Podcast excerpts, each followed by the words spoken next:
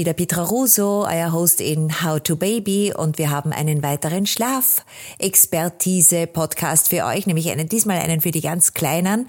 Es geht um ein entzückendes äh, Bilderbuch für die Kinder, ja, ab dem ersten Geburtstag würde ich mal sagen.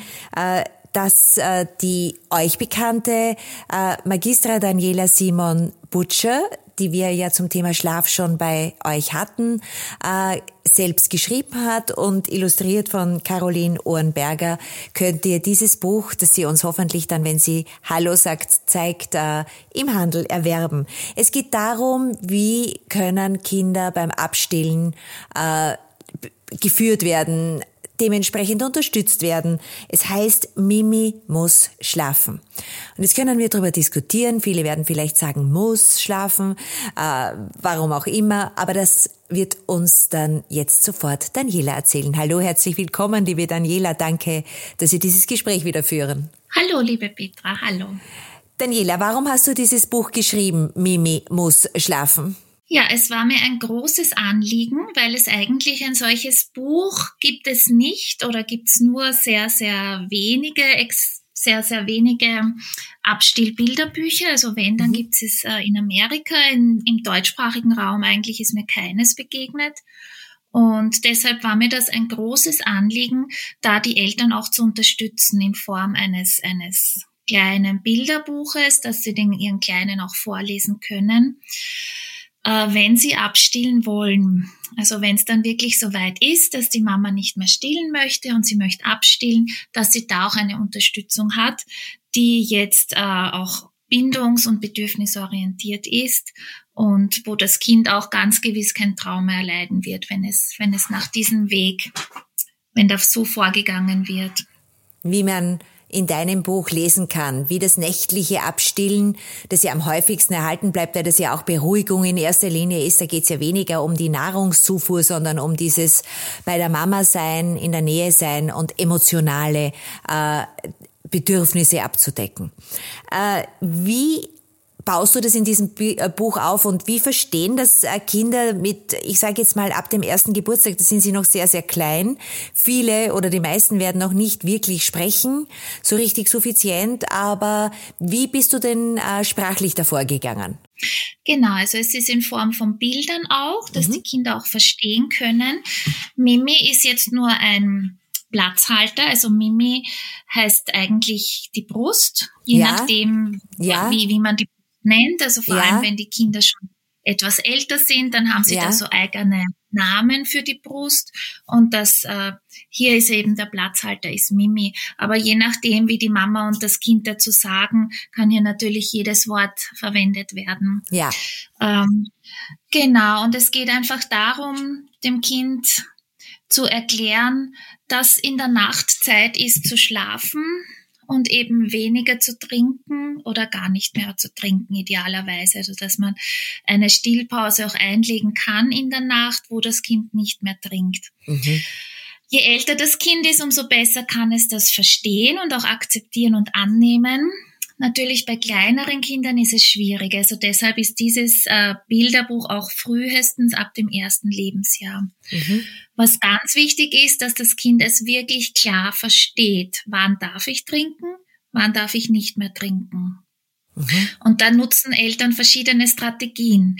Ähm, da gibt es zum Beispiel die Möglichkeit, das an einen Ort festzumachen. Zum Beispiel im Bett wird nicht mehr gestillt. Das Bett ist die stillfreie Zone. Es gibt nur mehr einen Sessel, auf dem wird gestillt. Also das wäre dann ortsgebunden. Okay. Je nachdem, was für die Familie passt.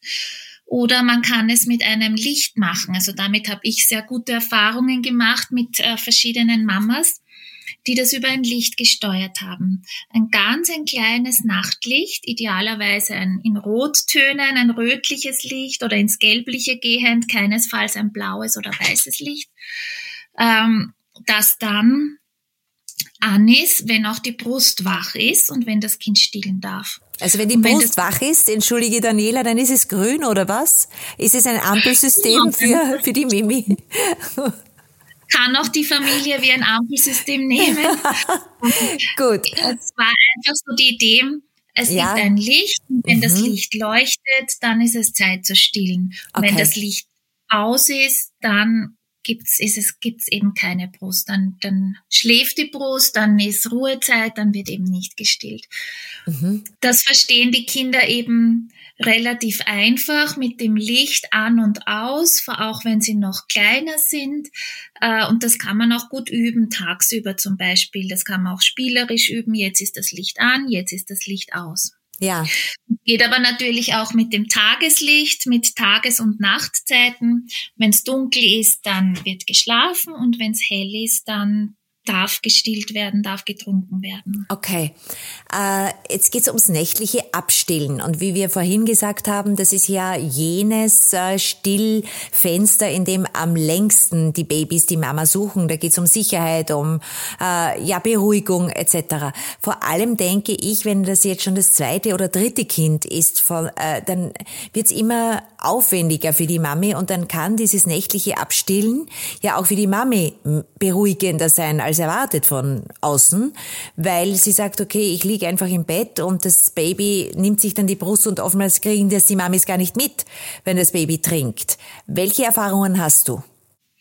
Genau, das ist ganz individuell von Mama zu Mama verschieden. Ja. Also es Mamas, die lassen einfach das Brust, die lassen einfach das Kind an der Brust äh, schlafen. Das Kind bedient sich selbst. Die Mama kriegt das gar nicht mit, bemerkt das nicht und weiß dann in der Früh auch gar nicht mehr, wie oft hat jetzt mein Kind überhaupt gestillt und hat das gar nicht mitbekommen ja. und fühlt sich auch relativ gut erholt und ausgeschlafen. Ja. Ähm, da praktiziert die Mama den sogenannten Breast Sleep, so ja. sagt man in der Wissenschaft dazu, oder auch den Brustschlaf ja. auf Deutsch übersetzt. Ähm, für viele Mamas ist das aber nicht so möglich. Also manch ähm, da äh, wäre es dann eben wichtig, da genauer hinzuschauen. Passt was mit der Stillposition nicht? Findet die Mama das unangenehm? Kann die Mama nicht im Liegen gut äh, stillen? Oder mhm. möchte sie das einfach nicht? Also mhm. es gibt Mamas, die, die können das nicht so gut praktizieren und die brauchen dann eine andere Lösung. Mhm. Und da wäre zum Beispiel eine davon ein nächtliches Abstillen. Okay, um zumindest das nächtliche Zeitfenster für sich zu haben und zu sagen, gut, ich habe meine sechs Stunden Schlaf, die brauche ich Minimum, damit ich am Tag wieder einsatzfähig bin. Das ist wahrscheinlich der, der, der primäre Grund für die Mamis in der Nacht dann in Ruhe schlafen zu wollen. Ganz genau. Und viele Mamas wissen das auch nicht, dass sie eigentlich auch nur in der Nacht abstillen können. Äh, viele Mamas glauben, sie müssen dann ganz abstillen. Ja. Und das ist es aber nicht. Also man kann ruhig auch eine Stillpause einlegen, wo die Mama dann schlafen kann, wieder zu Kräften kommen kann, sich erholen kann. Die Mama muss deshalb nicht ganz abstillen, außer sie möchte natürlich. Aber mhm. es ist jetzt nicht zwangsläufig zwangsläufig so, dass man gleich äh, ganz abstillen müsste. Mhm. Dann lass uns noch mal kurz auf dein Buch zurückkommen. Liebe Daniela, vielleicht magst du es mal in die Kamera zeigen, weil wir schneiden ja das ja. prinzipiell im Video mit. Ja. Äh, das ist das Buch und das ist jetzt die äh, das Baby, das bei der Mama respektive bei der Mimi angekuschelt liegt. Und äh, wie wie baust du das auf? Wie viele Seiten sind es und wie ist der Inhalt circa? Genau, also es ist eher klein gehalten für kleine Kinderhände vom Format her. Es hat auch nicht so viele Seiten und nicht so viel Text. Ich müsste jetzt, weiß jetzt gar nicht genau, wie viele Seiten. Da fragst du, ich habe es nicht nummeriert, aber es sind jetzt, weiß ich nicht, ungefähr 20 oder so. Alles gut, ja, ja. Ja. Ähm, und es ist einfach ähm, so aufgebaut, dass ähm, die Mama und auch der Papa das Baby lieben und alles für das Baby auch machen, damit das Baby gut schlafen kann. Dass man es auch äh, sehr gerne gestillt hat jetzt die ganze Zeit, dass es aber jetzt langsam an der Zeit ist, mit dem Stillen äh, aufzuhören oder eben eine Pause einzulegen. Wunderbar, liebe Daniela. Das heißt also, äh, diese, dieses Buch empowert ihr sowohl dann die Mamis als auch die Babys. Ab wann verstehen die Kinder wirklich? Können die das mit, mit dem ersten Lebensjahr dann schon äh, wirklich kognitiv nämlich nicht anders es verstehen, aber was braucht es, damit die Mamis sich da dementsprechend stark dem äh, Baby gegenüber ausdrücken? Genau, also es braucht vor allem, dass die Mama äh, sehr überzeugt ist von dem, was sie jetzt machen möchte. Mhm. Es ist ganz legitim abzustillen, wann immer die Mama möchte und wenn sich die Mama für eine nächtliche Stillpause entscheidet und da auch klar dahinter steht, ja. dann ist es auch für das Kind einfacher, diese Entscheidung anzunehmen. Und je klarer und bewusster sich die Mama dessen ist, umso besser äh, funktioniert das dann auch das nächtliche, die nächtliche Stillpause oder das nächtliche Abstillen. So wie in der gesamten äh, Energie zwischen den Babys und Eltern und egal welches Thema, je klarer meine Position ist und je klarer meine Vorgabe, umso klarer natürlich auch fürs Kind und deswegen sagt man ja auch, man sollte immer äh, eine Stellungnahme als solches auch verinnerlichen als Elternteil. Und wenn die Mami, wie du sagst, äh, ihren Schlaf verteidigt, für sie das als äh, wirklich legitimer Ansatz ihrer eigenen Körpergesundheit ist, dann werden sie es wahrscheinlich auch stärker verteidigen. Genau, genau, unbedingt. Ja, ähm, ändert sich dieses nächtliche Abstillen bei mehr Kindern dann? Also wenn man das zweite, dritte hat, oder wird man dann immer toleranter oder intoleranter? Was hast du da für Beobachtungen machen dürfen? Mhm. Also die Beobachtungen aus meinen Schlafberatungen sind die, dass die Mamas mit jedem Kind toleranter werden ja. und mehr zulassen und äh, vor allem auch mehr Sicherheit haben. Mhm. Also mit dem ersten Kind geht es noch ganz stark darum, einen Weg zu finden. Welchen Weg möchte ich gehen als Mama, als Papa? Mit mhm. unserem Kind. Das ist für Eltern die Aufgabe, eine ganz, ganz große Aufgabe mit dem ersten Kind. Und mit dem zweiten Kind, da wissen sie schon, welchen Weg sie gehen wollen. Es gibt ja viele verschiedene Ansätze, ein Kind großzuziehen. Und beim zweiten Kind wissen sie das schon und beim dritten natürlich dann oft noch mehr. Und ich habe die Erfahrung gemacht, dass die, die Eltern dann immer toleranter, einfühlsamer mit ihren Babys umgehen. Ähm, Gelassener, oder? Gelassener, Gelassener, einfach cooler. Genau, ja, genau, ja. genau. genau. Mhm. Geht genau, sich auch nicht also, mehr aus. Also äh, man muss ja das alles dann äh, mathematisch auflösen. Das heißt also 100 Prozent beim ersten, 50 Prozent beim zweiten und und so weiter. Ja. Äh, gehen wir wieder zurück zur zur Mimi weil mir diese Personifizierung der weiblichen Brust sehr gut gefällt.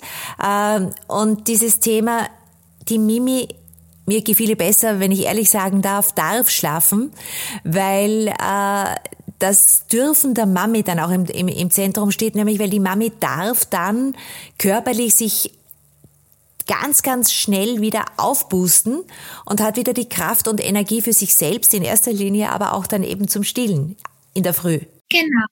Genau, genau. Also für manche Mamas oder für viele Mamas ist das der richtige Weg. Ja. Wie sie dann wieder zu mehr Energie kommen können und wie sie, die, sie brauchen das auch ganz dringend einige äh, Stunden an nicht unterbrochenem Schlaf. Ja. Und für diese Mama ist das dann sehr, sehr wichtig und auch sehr gut geeignet. Ja. Genau, mit darf schlafen ist ein, eine, ein schöner Titel. Genau, also das darf ist auch sehr, sehr schön und trifft das auch sehr, sehr gut.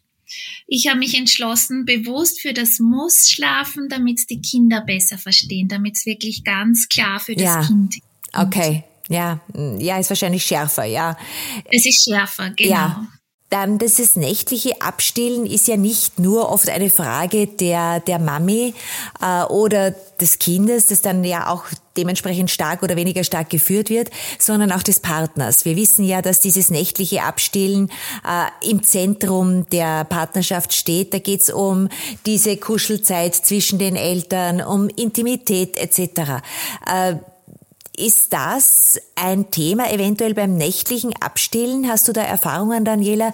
Weil ich stelle mir vor, dass ja dann die Brust, wenn sie nicht in der Nacht dementsprechend aktiv geschaltet wird, in der Nacht immer mehr produziert und äh, dann auch schmerzt oder körperlich unangenehm ist. Und wie hast du äh, die Erfahrungsberichte der Eltern wahrgenommen?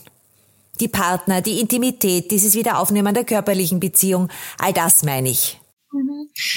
Genau, also mit der Brust, ähm, es soll, die Stillpause soll ja langsam immer, immer mehr vergrößert werden. Das wäre eigentlich okay. so die Idealvorgabe äh, mhm. oder der Idealzustand, dass man nicht plötzlich die ganze Nacht nicht mehr stillt, sondern dass man mal eine Pause macht, je nachdem für vier Stunden, dann für fünf, für sechs und das ausweitet. Ja.